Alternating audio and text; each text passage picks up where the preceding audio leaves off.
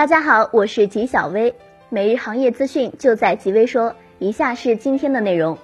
：A 股开市在即，受疫情影响，资本市场避险情绪不断升温，央行联合多部委提供政策、金融等多维度驰援。二月一日，人民银行、财政部、银保监会、证监会、外汇局联合发布了关于进一步强化金融支持、防控新型冠状病毒感染肺炎疫情的通知。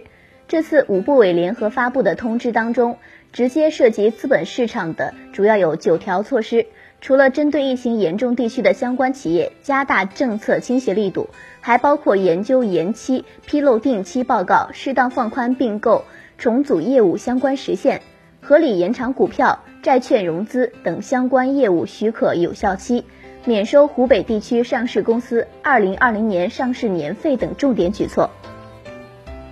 纪晓薇表示，武汉上市公司肯定会受到疫情的影响，国家提出扶植政策也是应该。据联创光电官方消息，一月三十日，联创科技第一批二百个专用连接器通过抗疫情专用绿色通道顺利抵达公司，后续原材料也将于近日到达。据了解，已有二十套合格组件顺利通过抗疫情绿色通道发运上路。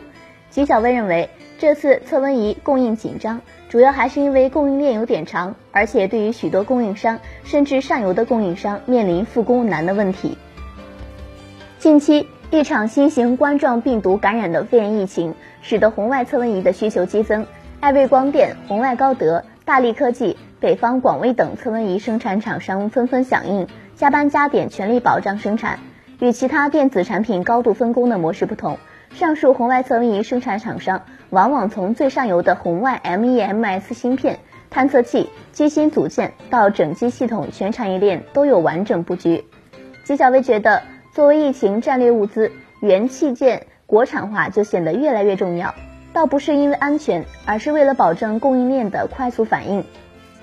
近日，法国电信运营商 Orange 发表声明当中表示。经过几个月的测试，他们已经选择了诺基亚和爱立信作为供应商，双方都签约提供一系列的产品和服务，以支持在法国进行 5G 部署。纪晓薇认为，如果没有政治因素，相信运营商不会放弃华为。但随着中国国力的提升，经济竞争肯定会牵扯越来越多的政治介入。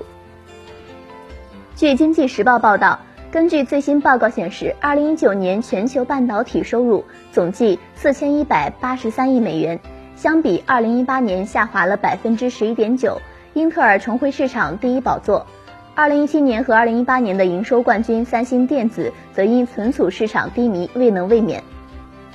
纪晓薇觉得，二零一九年存储器下滑厉害，三星也因此丢失了霸主地位。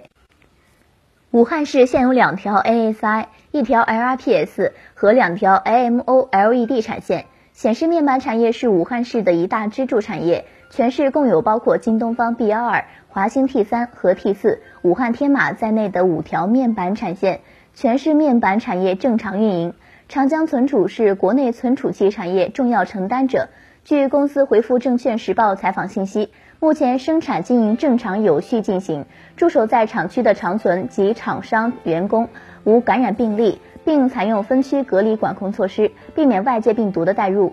齐晓薇认为，目前来看，之前很多人可能会低估了武汉疫情对手机产业链或者是半导体产业的影响。近日，美国专利商标局发布了苹果公司的一项专利申请，该申请描述了未来版本 Apple Pencil 传递触觉反馈功能。Apple 的工程师描述了 Apple Pencil 如何与增强现实和虚拟现实的混合现实耳机配合使用，用户将能够在虚拟纸张上书写，或用作与虚拟对象进行交互的另一种工具。纪晓薇觉得，总觉得 Apple Pencil 对于普通消费者没什么用途，或许对专业用户或者是特定用户更加方便。以上就是今天的全部内容了，也欢迎各位听众的投稿，我们明天再见。